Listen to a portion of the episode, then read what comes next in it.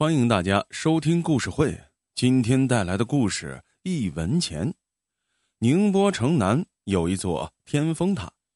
清道光末年，一个叫做朱大发的小贩儿常在这儿卖烧饼。这朱大发名字虽然叫大发，可活到三十多岁，连一笔小财都没有发过。朱大发人穷志短，越穷越抠门平时把一文钱看得比磨盘还要大。这天，朱大发和朋友刘二毛一起去城隍庙赶集，半路上碰见了刘二毛的侄子刘俊。刘俊正想去集上买点纸墨笔砚，于是三个人便结伴而行。来到城隍庙，远远的瞅见庙门口围着一大圈人。朱大发他们挤进去一瞧，只见里头坐着一个五十来岁的中年汉子，身旁有块木牌，上面写着。看相算命，一吊钱一挂。孙半仙，刘二毛脱口而出。朱大发也想起来了。常听人说，这城隍庙门口来了一个孙半仙，看相算命，一说一个准儿。三个人决定让这孙半仙给算上一算。首先轮到的是刘二毛，孙半仙给他相了相面，立刻笑道：“哈哈哈，你府上要添个大胖小子了。”刘二毛的老婆已经怀了六个月的身孕，听了这话，乐得嘴都合不拢了，高高兴兴的付了一挂钱。接着轮到刘俊，孙半仙仔细的观察他面相，又问过生辰八字，然后掐着手指算起来。片刻之后，孙半仙满脸堆笑，冲刘俊拱手道：“恭喜恭喜，少则一二载，多则四五年，小官人。”必定科场得意啊！刘俊听的是心花怒放，许愿说：“如果真如此，小生一定重礼相谢。”孙半仙拍着胸脯保证道：“如果在下看走眼了，小官人只管来砸我这个算命摊子。”刘俊乐滋滋的摸出一吊钱，双手捧给了孙半仙。最后轮到朱大发了，孙半仙同样给他相了面。并问过生辰八字，随后，这孙半仙闭上眼睛，开始认真的掐算。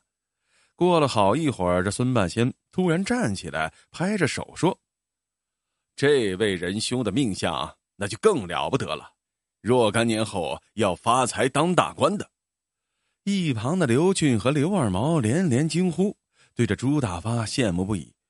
朱大发却撇撇嘴，半信半疑的问。我一个卖烧饼的，还能发财当大官？孙半仙吃了一惊，凑近朱大发仔细瞧了瞧。朱大发被瞧得心里直发毛啊！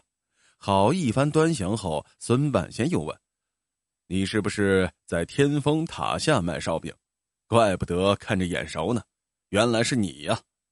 孙半仙自言自语道：“你脸上贴了一块大膏药，刚才没认出来。”朱大发嗫嚅着问：“半仙儿是不是要改口了？说我这命里发不了财，当不了官了？”孙半仙连连摆手，斩钉截铁的说：“没算错，你命里有财运，也有官运。不过你虽然会发财，会当大官，但最后要死在一文钱上，而且死得很惨。”听了这一番倒霉话，朱大发马上就瞪起三角眼，骂道。什么狗屁半仙！我看你就是一个江湖骗子。说完，这朱大发一文钱未付，气哼哼的走了。朱大发没把这孙半仙的话当真，很快就将此事给丢到脑后。可是三个月后，刘二毛的老婆真就生了一个大胖小子。第二年秋天，刘俊参加乡试，考中了头名举人，整座宁波城顿时就轰动了。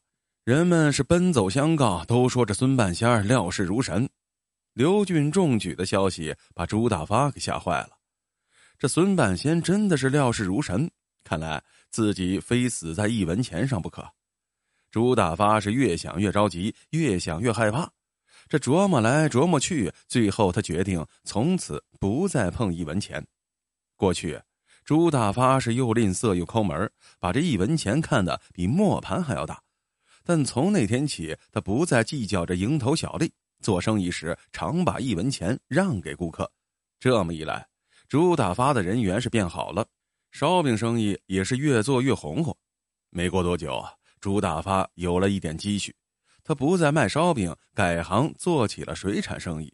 卖水产时，朱大发仍是把一文钱、两文钱的零头让给顾客，赢得了好的口碑。水产生意也是做得很成功啊！几年下来，朱大发攒了一大笔银子。鸦片战争后，宁波成了五口通商城市。头脑活络的朱大发，这瞅准时机，跟着英国人做起了洋布生意。在卖洋布的过程中，朱大发恪守和气生财的原则，继续把这小利让给客户，博得各方一致的好评。洋布生意利润丰厚。朱大发赚了一个盆满钵满。此时，太平天国运动爆发，战事愈演愈烈，朝廷连年增加军费，这国库日渐空虚。为了筹措银子，吏部悄悄的出售官爵。江南一带，不少财主买了吏部签发的委任状。有个阔少借了朱大发一笔钱，用一张知县的委任状做抵押。后来。阔少还不出银子，委任状便归了朱大发。朱大发上下打点，用这张委任状补了一个七品的知县，风风光光的上任去了。上任后，朱大发原形毕露，因为这乌纱帽是银子换来的，所以他拼命的搜刮当地百姓。三年任满，朱知县不仅捞够了本钱，还狠狠的赚了一大笔。见当官来钱更容易，这朱大发索性弃商从政，花重金买了一个实缺的宁波知府。啥叫实缺知府？那就是交完银子立马上任。上任后，朱知府贪赃枉法，变着法子鱼肉百姓，老百姓个个恨的是咬牙切齿，背地里都叫他猪扒皮。财也发了，这官也当了，孙半仙的话是句句应验。朱大发对着一文钱更加恐惧了。平日里，谁要在朱知府跟前提着一文钱，那后果可相当的严重。有一回，朱家的小丫头无意中说到“一文钱”三个字儿，恰好被路过的朱大发听见。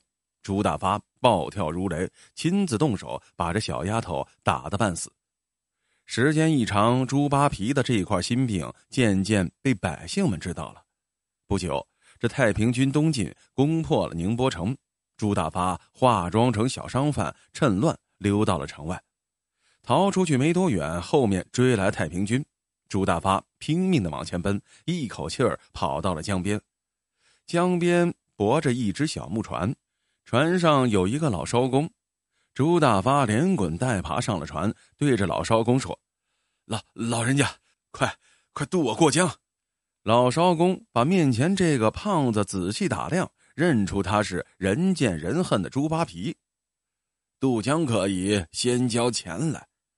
老少公慢条斯理的说着。朱大发忙从怀里摸出一大锭银子，双手捧给老少公，催他迅速开船。老少公瞧瞧银子，不屑的摇了摇头。朱大发以为他嫌少呢，赶紧又掏出一锭金子。老少公瞥了一眼，依旧摇头。此时，太平军的喊杀声越来越近，朱大发慌了。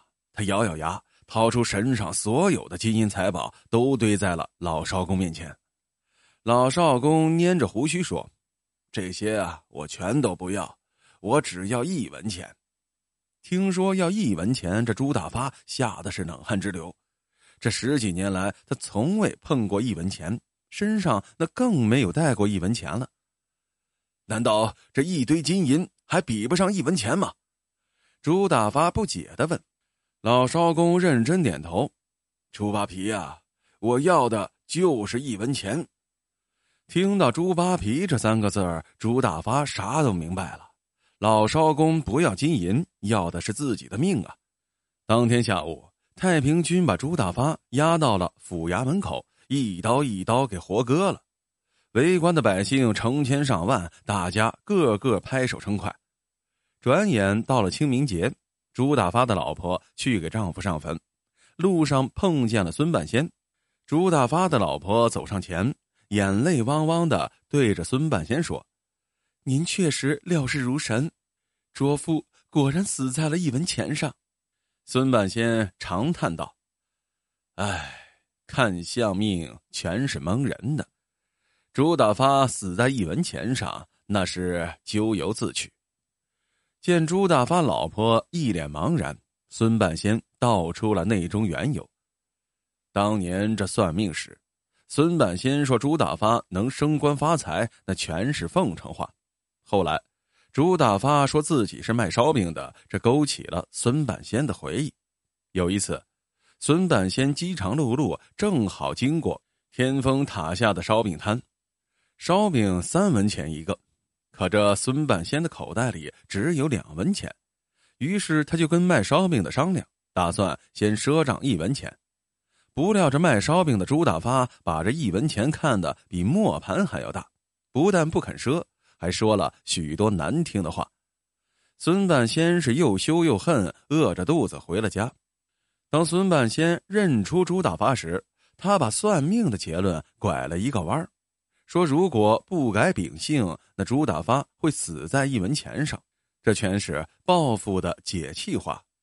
巧合的是，后来朱大发还真的是发财又升官，最终还真就死在了一文钱上。那听到这儿，朱大发老婆是目瞪口呆，愣了好一会儿，他又不解的问：“那么这刘二毛喜得贵子，刘俊乡试中举，您咋都算准了呢？”孙半仙呵呵一笑，继续解释说：“那时候刘二毛的老婆经常去城隍庙烧香，他挺着一个大肚子，而且不断的作呕，孕期反应大，往往生男孩。据此断定着刘二毛要喜得贵子。我每天去城隍庙摆摊算命，来回都要路过刘俊家，常常看见刘俊埋头苦读。这小官人又聪明又勤奋。”所以啊，我定他早晚会科场得意的。最后，这孙半仙意味深长的说：“命运这东西，三分天数，七分人为嘛。”